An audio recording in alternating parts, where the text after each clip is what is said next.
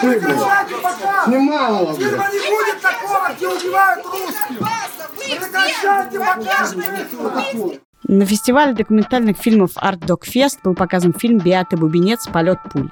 Фильм – это полтора часа, снятый одним планом из жизни украинского батальона «Айдар». Самое важное в этом фильме – это часть э, про военнопленного, мирного жителя, которого взяли на полчаса в плен, э, связали, заставили показывать укрепления и блокпосты в его городе. Фильм вызвал довольно большую бурю возмущения, в том числе радикалы из организации «Серб» э, пытались сорвать показ, один из показов этого фильма. Фильм обсуждают э, с точки зрения того, что отчасти сама съемка, которую вела Беата Бубенец, и привела к тому, что человека взяли в плен. Обсуждается, имела ли право она это снимать, и уж тем более показывает в фильме, непонятно, жив этот человек или мертв. Беата Бубенец утверждает, что он мертв. В общем, большая буря негодования относительно места художника в уголовном преступлении или в административном преступлении или в провокации. Это то, о чем мы поговорим сегодня в подкасте «Дело случая» в студии Кати Крангаус. И Андрей Бабицкий. Здравствуйте.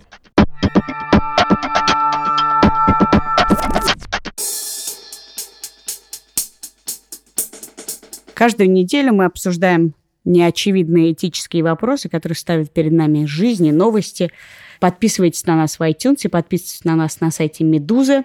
У нас есть три подкаста «Медуза в курсе», «Текст недели» и «Дело случая». Мы ужасно рады, когда нас слушают, нам пишут, предлагают темы и спорят с нами. Ну вот э, сегодня давай поговорим про то, отличаются ли законы профессиональные в искусстве и этические от обычных человеческих законов. Да, для начала я бы сказал, что мы с тобой недавно говорили уже про искусство, но сегодня мы будем говорить совсем про другое. Тогда мы говорили про то, Может что ли творческий человек быть сволочью? в а сегодня мы свободное от поговорим... работы время. Вот, в свободное от работы время. А сегодня мы Да. поговорим, может ли он во, время работы э, нарушать законы, и отличается ли этот закон в искусстве от закона в обычной жизни. Ну, Для меня Да. ситуация, я посмотрела этот фильм, и там действительно все начинает... Я не, не готова, и мне кажется, мы с тобой даже не будем претендовать на оценку искусства, которое мы сегодня будем обсуждать, как искусство.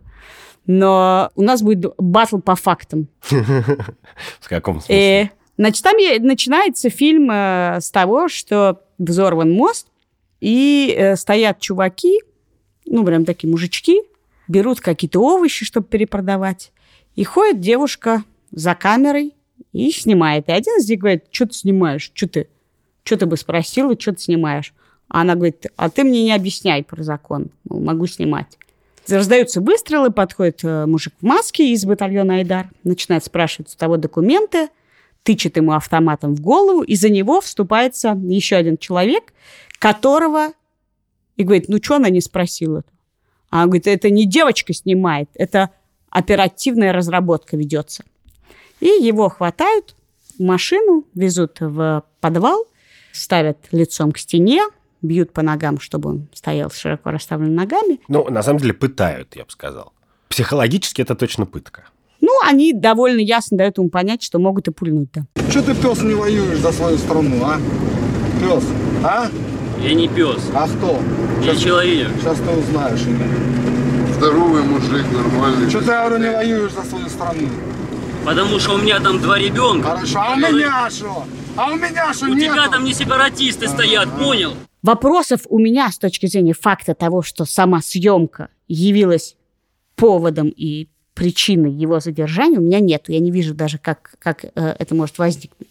Значит, дальше э, что происходит? Его обсуждают на фестивале. С тех пор прошло три года, это лето 2014 года.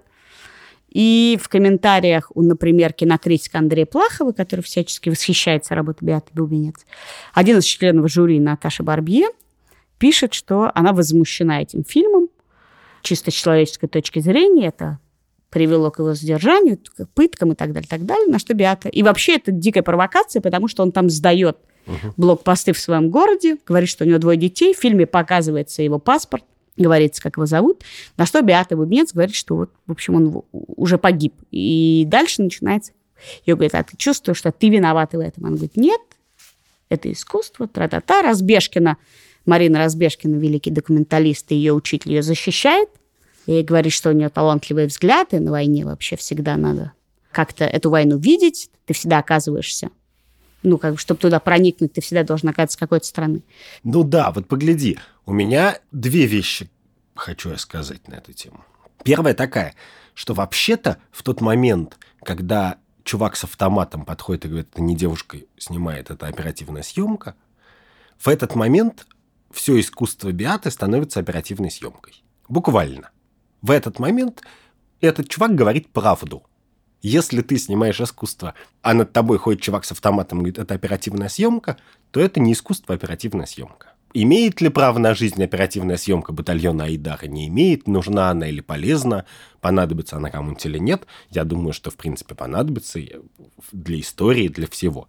Но, конечно, я всегда буду на это смотреть не как на искусство, а как на оперативную съемку. Ну, я не знаю, почему. Для меня, как раз у меня в этом смысле, по, по всем вопросам, которые мы с тобой сегодня планируем обсуждать, очень простая ситуация. Я считаю, что нет никакой профессиональной этики, профессиональных законов – и прочего. Есть, ну, в смысле, есть некая человеческая этика, есть некие нюансы, э, которые мы устанавливаем профессионально, более запретительные на самом деле. Но нет никакого вида искусства и вида деятельности, который эти рамки расширяет. И в этом смысле она-то, конечно, снимает документальный фильм. Но там есть вопрос. Бойцы батальона Айдар говорят, это оперативная съемка.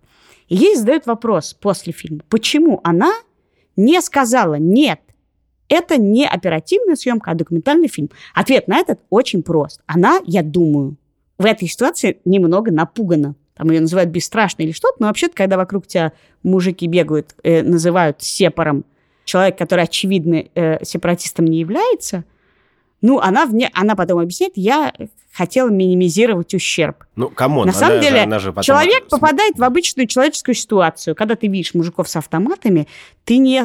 Ну, ты как-то реагируешь на это. Она испугалась или не испугалась, растерялась, не растерялась. Она умеет держать камеру, и она ее держала полтора часа, не выключая, что является как бы главным главной э, называемой фишкой этого фильма.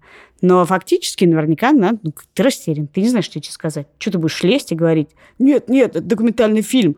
Потому что вообще-то проблема в том, что она снимала, и мужики были недовольны. Да. За это они и поплатились. Да, но э, для начала я хочу сказать, что в тот момент, когда она монтировала кино и посылала на фестиваль, и приезжала на фестиваль, она же не под дулом автомата это делала, рядом не было автоматчиков. Искусство-то она совершила на фестивале, а не там. И с одной стороны. С другой стороны, среди документалистов есть такое распространенное убеждение, или, по крайней мере, распространенная вслух произносимая фраза, что их дело как бы описывать происходящее, а не вмешиваться в него. Но вообще, мне кажется, что эта фраза самый жуткий самообман. Конечно же, режиссер всегда выбирает, что интересно, а что нет. Почему-то на украинской войне интереснее, чем э, не знаю, в Столешниковом переулке Биати Бубенец. Она уже совершила некоторый важный эстетический ценностный выбор. Да? Она решила, что есть искусство, а что нет. Она решила, что это оперативная съемка искусства. Это она не может сказать, что... То есть как может, но мне это кажется на редкость неубедительным. Что вот мое дело ходить с камерой, а люди сами себя покажут. Ну, хотя бы потому, что камера на них влияет что в камеру люди ведут себя не так, как без камеры, что, может быть, даже этот э, солдат... Да-да, я и в том числе предъявила то, что этот солдат в маске, который измывается над мирным жителем, он куражится перед камерой. Он, ну, действительно там куражится перед камерой или нет, мы в этом смысле не можем Ну, доказать. просто, просто мне кажется, что в 21 веке, после всей философии, всей культуры, всего, что было написано за последние сто лет, говорить, что я просто фиксирую происходящее и в него не вмешиваюсь, я человек с камерой на плече, это наивность, которая граничит с оправданием себя. Почему? Потому что фиксирует только видеорегистратор или что? Да даже видеорегистратор не фиксирует. Каждый из нас себя по-разному ведет на камеру и без. Мы с тобой разговариваем, когда нас пишут в подкаст, по-другому, не так, как мы разговариваем, когда нас не пишут в подкаст. Хотя у нас эта разница минимальная. Ну, то есть ты хочешь сказать, что вообще нет документального искусства, его не может быть? Ну как? Оно может быть, потому что люди в разной степени могут пытаться следовать реальности. Кто-то больше, а кто-то меньше. Борхес меньше, а Беата Бубенец больше. Ну, отчасти в твою версию доказывает, я просто хочу, я вспомнила, что в начале фильма там написана фраза титром «Я не выключала камеру, потому что казалось, что жизнь длится, пока длится съемка». То есть Вот-вот. фактически она подтверждает твою мысль, что пока была включена камера, а- она как-то влияла на действие.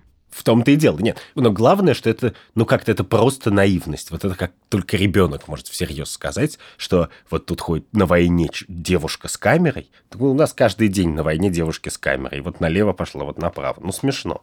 И что это никак не влияет на происходящее. Конечно, влияет. Конечно, в тот момент, когда она включает или не включает камеру, это ее осознанный выбор, а не обреченность документалиста, который вынужден снимать все подряд. Мне поэтому и кажется, что в этом смысле тут действуют все те же самые законы, потому что для меня нет разницы между тем, талантливая она документалист или нет. Нет, Классная она фильм снимет или нет. Это вообще десятый разговор. Она все равно ведется по, по некоторым этическим законам, которые либо у нее так устроены, либо не так. У меня нет ответа, как должен на самом деле вести себя человек, который выбрал такой вид искусства. Да? Вот есть две истории знаменитые про две фотографии. А, Одна э, это про фотографа Кевина Картера, который получил Пулитцеровскую премию и снимал в Южной Африке в начале 90-х годов. И он снял знаменитую фотографию, э, где суданская девочка умирает от голода в поле, а за ней приземлился стервятник. Он это сфотографировал, там есть длинная история про то, как он э, страдал, как ему сказали ни к чему не прикасаться, они приземлились, Красный Крест ему сказал ничего не трогать, всюду дикая зараза, тронешь, умрешь, они раздавали гуманитарную помощь. В общем, он это снял, отогнал стервятника, поехал в Америку, получил Пулитцеровскую премию а, и покончил с собой спустя некоторое время. А есть история э, знаменитой фотографии э, Ника Ута, американского фотографа, который называется «Ужас войны» или э, «Напалм во Вьетнаме». Такая, знаешь, черно-белая фотография, когда бежит голая девочка, э, за ней какие-то еще люди. Он отвез эту девочку в больницу после того, как сделал эту фотографию. Да, она живет в Канаде, она, кажется, жива еще. Про первую девочку ничего не известно. Я ничего не могу сказать про поведение этих двух фотографов. Но очевидно, что одному, в принципе, свойственно как помогать людям, а другому нет. И это не вопрос профессиональной этики. Вопрос профессиональной этики, является ли подтаскивать девочку на фон к стервятнику или нет. Да. Но вопрос того, помогать ли этому ребенку или нет после, во время или вместо того, чтобы делать фотографии, это не вопрос профессиональный. Ну да. Ну, и, и мы все понимаем и хотели бы, чтобы Картер совершил, наверное, другой выбор и сам бы еще себя не убил в результате. И вопрос про Биату Бубенец заключается не в том, что имела ли она право снимать, да? Мгм. Потому что, ну вот, она уже начала снимать и уже этим спровоцировала. Мне тут кажется, на самом деле нет никакого этического вопроса для нее. Да нет, конечно. Нет, но мне кажется, что тут нет этического, но есть еще один интересный вопрос. Что вообще-то мы посм- это фильм, он не про ее фильм. Он не про батальон Айда, а он про нее саму. Вот про нее мы многое узнали из этого фильма. Мы про батальон Айдар мы не узнали ничего, что мы не подозревали прежде. А вот про нее мы узнали много нового. На камеру, ну, как бы на полтора часа. И, может быть, это такой способ снимать автобиографию, и можно это как-то оправдать в этом смысле и так далее. Но, в общем, мне кажется, что результат совершенно не оправдывает этих жертв со стороны не- невинных и ничего не сделавших плохого людей. Есть же как бы совершенно параллельная история, которая в России все время случается, что куда-нибудь приходит какой-нибудь следственный комитет в 4 часа с, обыск- с обыском, или какие-нибудь мили- милиционеры, или кто-нибудь, и вместе с ними приходит э, съемочная группа НТВ. Программы «Максимум». да, какого-нибудь говна такого, да. И это на самом деле то же самое. Вот в тот момент, когда они приходят в 5 утра с ментами и вламываются кому-нибудь в квартиру, они перестают быть искусством, перестают быть журналистом, а становятся просто, как, бы, как сказать, э, клоунами у пидорасов. Подожди, ну а что сделало бы этот фильм искусством? Да нет, ну в смысле, может быть, это искусство. Я говорю, может быть, это мощное высказывание на тему такое, на тему какое я говно, например. Такое же тоже Нет, бывает. ну ты, ты, ты, ты радикален. Исповедь, исповедь, исповедь, значит, Биаты Бубенец, например.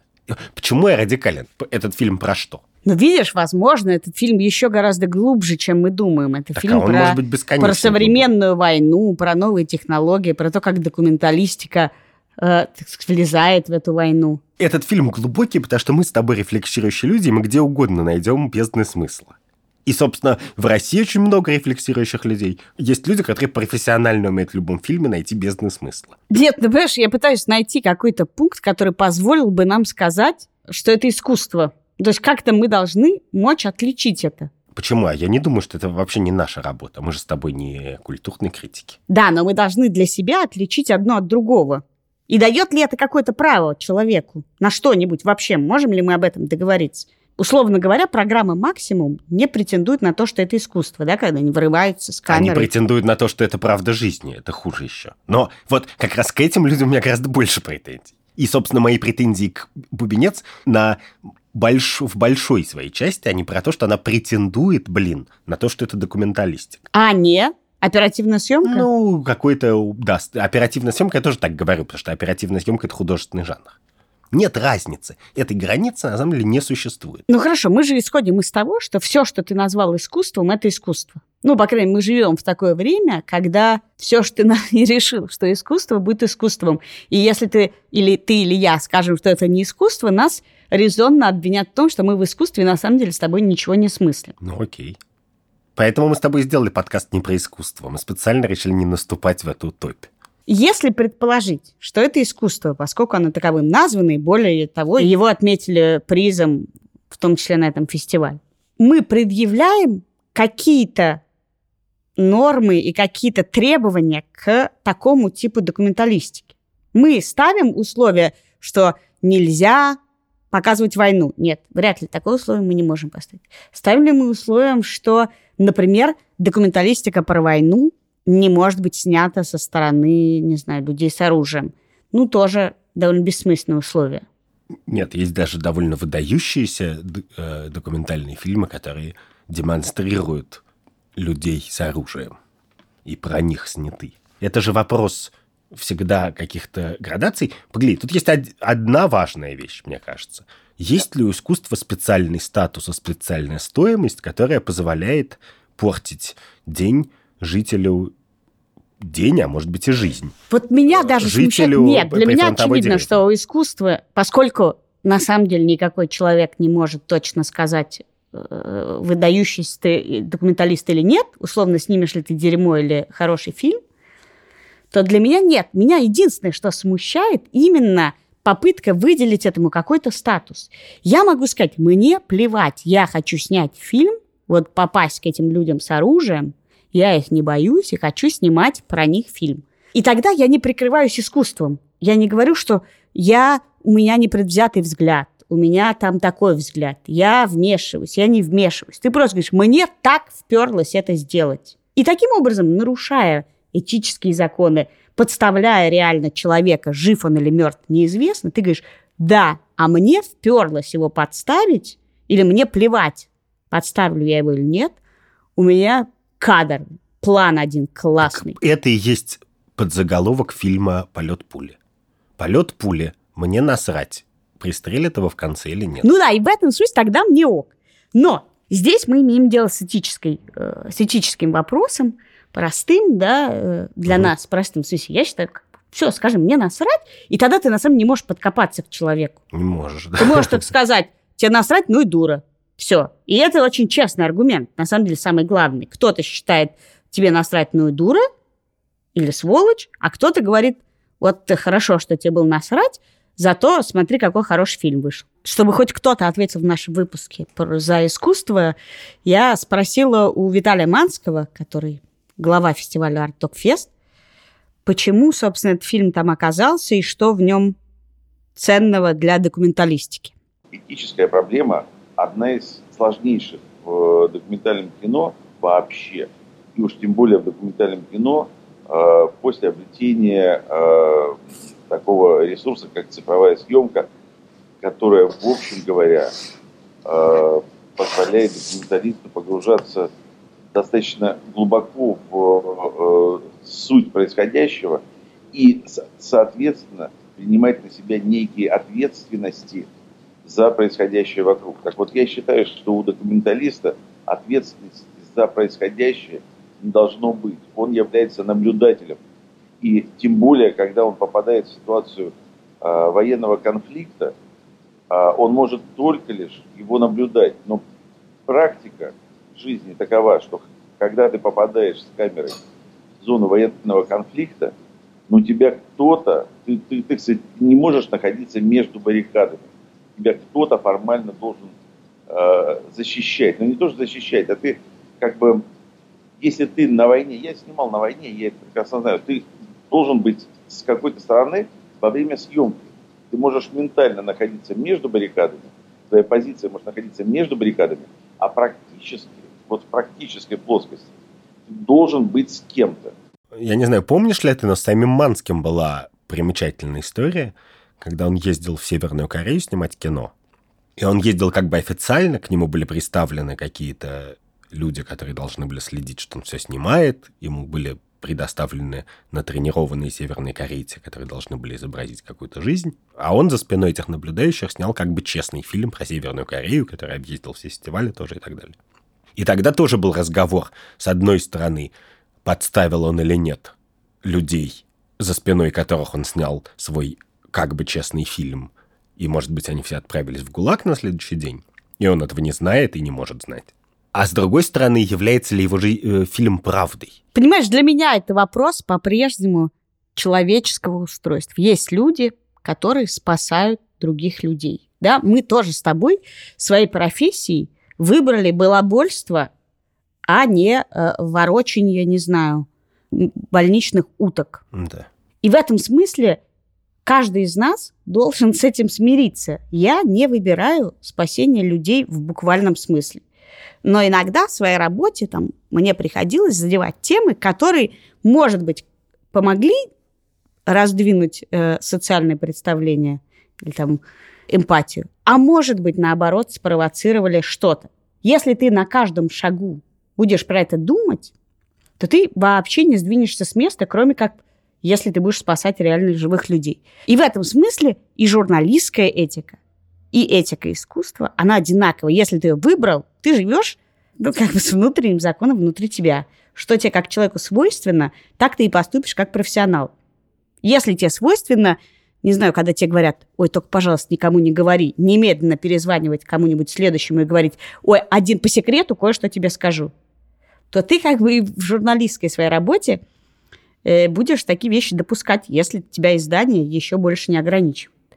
И то же самое касается искусства. И нет тут никакой другой профессиональной этики и другого независимого э, объективного взгляда. Ну, у журналистов, по крайней мере, есть корпорация. По крайней мере, тебе кто-нибудь может сказать, Катюшин, ты совсем с дуба на кактус рухнула. А да, у документалиста да, да, с камерой нет никого. А у документалистов есть только вот этот э, объективный взгляд или незамутненный взгляд. Мне кажется, это самая большая проблема. Она в в том, что нет никакого закона сообщества, который тебя еще больше ограничивает, чем твое, твое собственное видение. После того, как мы записали этот выпуск подкаста, журналист «Медузы» Александр Горбачев взял у Биаты Бубенец интервью, где в том числе задал ей те вопросы, которые мы сегодня обсуждали в подкасте. Его вы можете прочесть на сайте «Медузы», и ссылку мы дадим в описании подкаста. Есть еще один случай, тоже недавний, про художника Данила Ткаченко, который пошел еще дальше. А именно он для своего проекта «Родина» поджигал заброшенные дома. Тут еще интереснее вопрос, потому что почему, собственно, чувак жжет дома чужие? Ну, как бы ничьи, он считает. Да, но не бывает ничьих домов. Я вообще, для меня загадка, как этот разговор в принципе, мог возникнуть. Он дал интервью Кольтеру. Он там говорит в том числе такие вещи. Я стараюсь, чтобы все было как можно проще, чтобы проект ничего конкретного не исследовал, не значил, не говорил, чтобы он существовал как бы сам по себе. Не хочу, чтобы он был каким-то манифестом. Хочу, чтобы это было просто тиражированное действие без всяких конкретных интерпретаций. Искусство – это пространство для воображения. Оно существует в диалоге, а не в заключении или предъявлении каких-то истин. Мне на это прям вспоминается фильм «Курьер», где Да. там чувак говорит, а он сделает дырку в банке и пьет. Вот это высказывание лишено смысла. Да, Я- абсолютно. Ничего не хочу, я просто жгу дома. Понимаешь? Тряпки жгу и смеюсь. Ну, то есть человек просто берет, поджигает чужие дома, и на вопрос, как он понимает, что они ничьи, пишет, там дорога, сразу видно, ездит по ней или нет. Я не сжигал дома, в которых еще можно жить. Те дома, которые я выбирал, были гнилые, с проваленной крышей. То есть, если мой личный дом какой-то деревне, у него провалилась крыша, и какой-то мимо идущий чувак, который ничего не хочет сказать, ничего не хочет показать и не хочет, чтобы кто-нибудь что-нибудь подумал, что он манифестирует, просто взял, поджег мой дом, назвал это искусством, и теперь мы по этому поводу ведем дискуссию. Да, это самая обидная часть. Но вообще это трогательно со всех сторон. Потому что, во-первых, чувак говорит, я ничего не хотел сказать, искусство существует в диалоге. То есть он Вообще предполаг- диалог – это теперь универсальная ценность. Нет, но удивительно в другое. Удивительно, что в диалоге предполагается, что ты говоришь одно, а тебе в ответ говорят другое.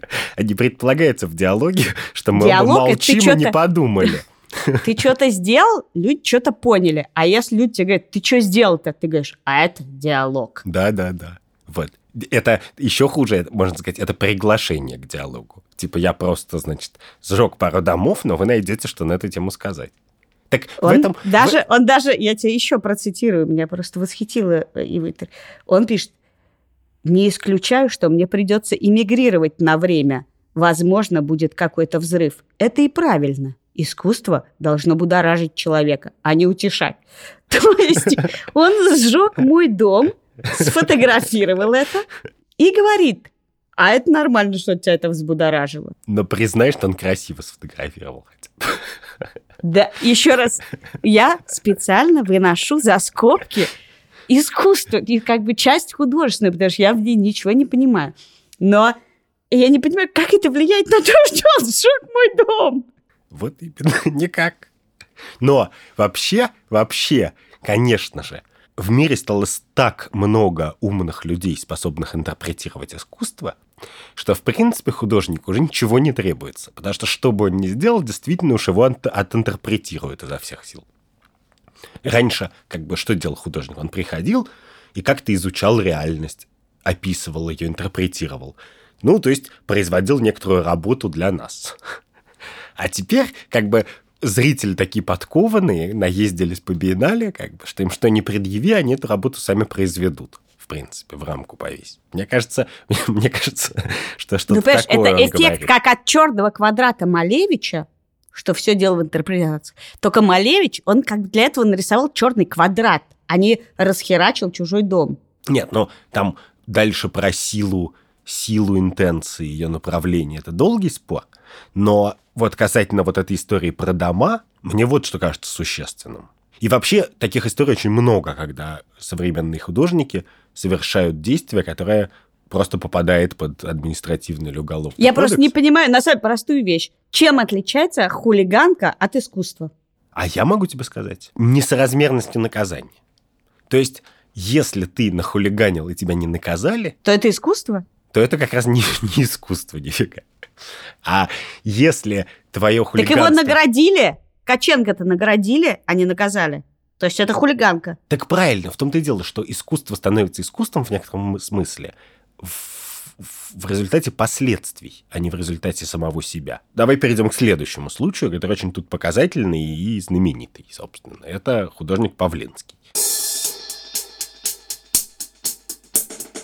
Вот художник Павленский поджег дверь в здании ФСБ на Лубянке. Ну, художник Павленский сначала, мне кажется, надо все в том числе прибивал э, свои яички к брусчатке на Красной площади. Да, но мне не кажется, что это даже безумное какое-то правонарушение. Мало ли. Нет, просто важно, что он сначала, у него есть разные акции, которые направлены на собственную деструкцию и на внешнюю. Да, да, да.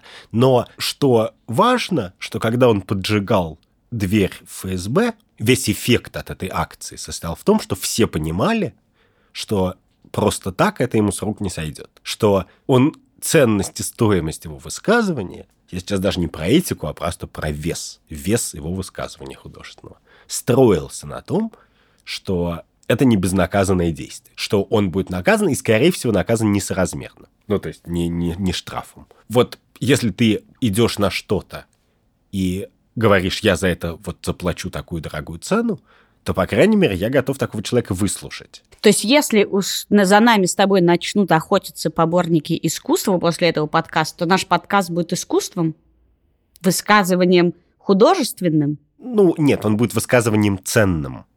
А художественным или документальным, или реалистичным, это предстоит...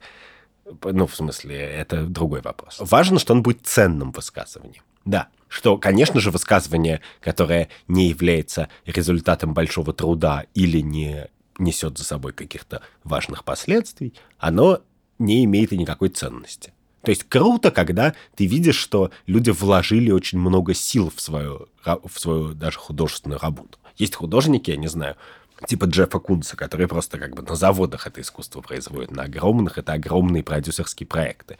И тогда как бы часть, по крайней мере, часть этой ценности производится вложенным трудом физически просто. Иногда эта стоимость происходит от того, что ты рискуешь чем-то, и ты что-то поставил на кон. Но Ну, если хорошо, ты вот просто смотри. балаболишь, Нет. то ты просто балаболишь. Смотри, вот Павленский, он поджег дверь ФСБ, и мы считали это искусством. Пострадал он в итоге совершенно не за искусство, а за обвинение в насильственных действиях сексуальных свойств, оправданных нет, мы не знаем. Он уехал. И в Париже поджег дверь банка. Да. И там совершенно всем было плевать, искусство это или не искусство. Вот, вот одно там и то же процедура. действие. Поджег, поехал, и давай разбираться в полиции. Чего ты тут устраиваешь? Так именно, что именно потому, что во Франции он не получил несоразмерного наказания, а получил просто то же, что и все, как бы за любую другую дверь, то там это уже выглядело не как искусство, а как флоп, как бы, как ошибка, как неудача творческая. И Павленский может при этом совершенно искренне считать, что это одинаковые были действия, но поскольку стоимость его искусства со- создаем мы с тобой и миллионы других людей, то мне кажется, что мы отказались, я отказался создавать тут какую-то стоимость. Мы ушли очень далеко от категории хорошо и плохо, но мне кажется, что это еще и имеет отношение к категориям хорошо и плохо. Что когда ты говоришь, я вам наступлю на ногу, и мне за это ничего не будет, это свинство. А когда говоришь, я вам наступлю на ногу из принципа, а вы меня избьете потом до полусмерти, то это уже как бы не свинство. Это уже слабоумие, отвага, что угодно, но это не свинство, понимаешь? Это очень разные, разные э, ситуации, когда ты со с положения силы или с положения слабости выступаешь.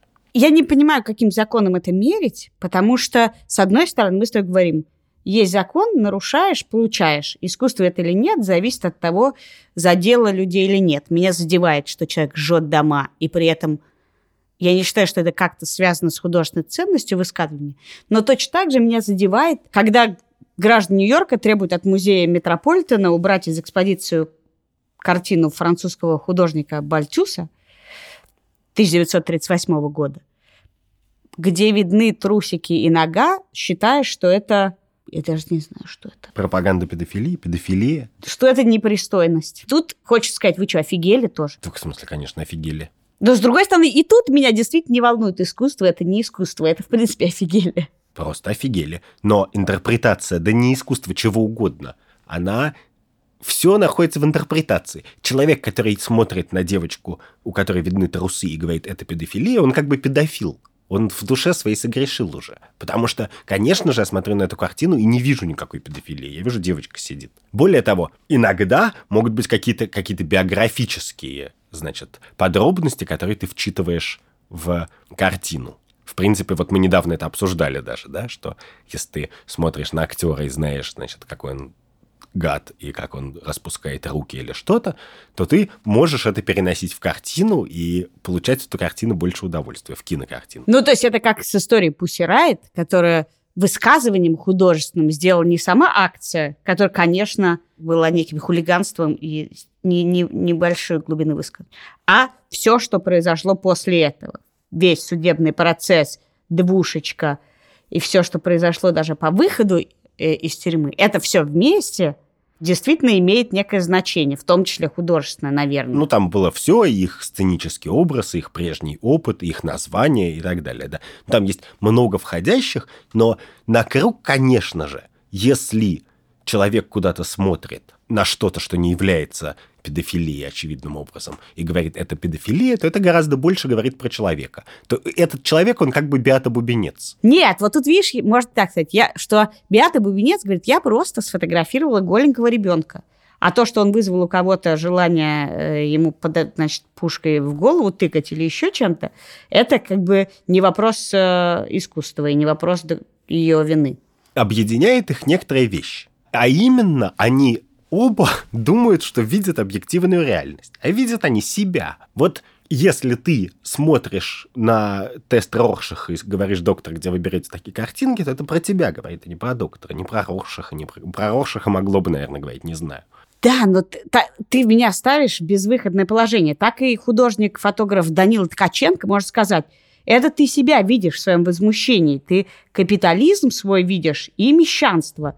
Мол, мой, мой дом, мол, частная собственность. Так, а И я, кстати, думаю, что он в некотором смысле, по крайней мере, если не он, то очень многие молодые левые художники так и думают буквально, да, что э, ты здесь видишь свое классовое общество, свой капитализм, свое мещанство буквально. И поэтому я это все могу запалить как бы. И в данном случае я не могу с этим поспорить. Я просто могу сказать, ну, ну как бы я все еще считаю, что дома жечь плохо. Нет, просто мы с тобой пришли к тому, что искусство это или нет, разобраться невозможно, нам, по крайней мере. Но каждый человек должен за все получить. Да, буквально. То есть для полноты картины Биата Бубенец должна предстать перед судом, условно говоря, э, потворствовала ли она военной деятельности или нет. Данила Ткаченко за посягательство на частную собственность, а Павленский и так был ко всему привык. Ну, вот представь себе в качестве мысленного эксперимента, что какая-нибудь оторванная страховая компания снимет такую же галерею, как Данил Ткаченко, только в маркетинговых целях. Подожжет 100 домов и напишет на билборде, как бы, ваш 101 страховая компания Пупкины партнеры, как бы, телефон. Ну, как бы, по- никто же не скажет, что, э, значит, про право на высказывание, про смелый, значит, неординарный жест, про то, что дома эти ничьи и так далее. Понятно, что им скажут, что они совершенно как бы совсем просто в космосе, что их надо вернуть на Землю, что это свинство и так далее. Представь себе, что они еще скажут, мы ничего не имели в виду, не хотели этим ничего сказать Да, мы, и но- но мы- ничего продать. Мы спровоцировали диалог, и, между прочим, кстати, это же хорошо, когда люди страхуются. Это благо, в принципе. Я, я хотел бы, чтобы русские люди больше страховались.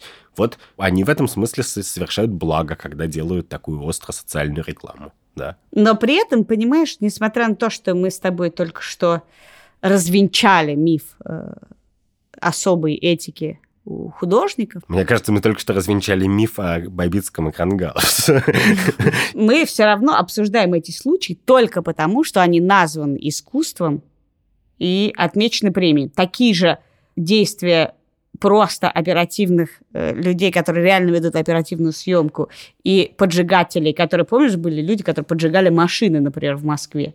Да. Банда поджигателей была. Да. И, и мы их так не обсуждали с этической точки зрения. Все потому, что они не сфотографировали это и не послали на конкурс. И, возможно, если бы они это сделали, то это им бы помогло в жизни и в уголовном праве. Так, а я думаю, что если оператор РЕН-ТВ или НТВ возьмет свою оперативную съемку и пошлет на Артдокфест, то, в принципе, по- почему бы ему там и не выиграть? Любой, любой человек, который совершает какие-то значимые для окружающих действия, и при этом говорит, я не я, я часть диалога, я тут без манифестов, я просто э, лампочкой на камере посвечу, он обманывает и себя, и окружающих. Если, если ты просто часть диалога, и у тебя нет манифеста, и ты не рефлексирующий тип, и ты просто по сторонам ходишь, то иди в сообщество подслушано в Москве, как бы.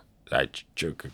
Ну, если у тебя есть какая-то амбиция, то она должна начинаться с того, что ты о чем-то подумал. Что у тебя есть позиция, ценности, глаза. Да нет, видишь, я гораздо добрее к людям. Я считаю, что человек может сказать, я просто направляю свет, но ты должен сказать, что я просто направляю свет вне зависимости от того, снимаешь ты программу «Максимум» или художественный фильм «Полет пули».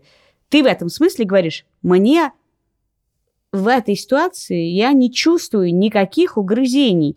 Не потому, что я снимаю искусство, или не потому, что у меня талантливый взгляд, или незамутненный взгляд, а просто я их не испытываю. Это ничем не объясняется, кроме того, что я считаю, что можно снимать людей без спроса, и не моя проблема, что было дальше. И можно поджигать чужие дома, если мне кажется, что в них никто не живет. Вне зависимости от того, получит ты премию или нет. Но также считает огромное количество людей, которые не называют себя художниками. И в этом смысле, мне кажется, честно их не разделять. Не законодательно, не этически. Вот. Настоящая художественная позиция. Я не испытываю ваших чувств, потому что не испытываю собственных. Ну, на, на этой философской, этической ноте мы закончим э, наш выпуск подкаста «Дело случая». В студии была Катя Крангаус. И Андрей Бабичев. Каждую неделю мы обсуждаем сложные этические случаи, которые ставят перед нами жизнь. Подписывайтесь на нас в iTunes, на сайте Медузы. Пишите нам на e-mail дело собака Медуза.io. Спорьте с нами, возмущайтесь. Это добавляет художественности и эффективности и эффектности нашим высказываниям. До встречи через неделю. До свидания.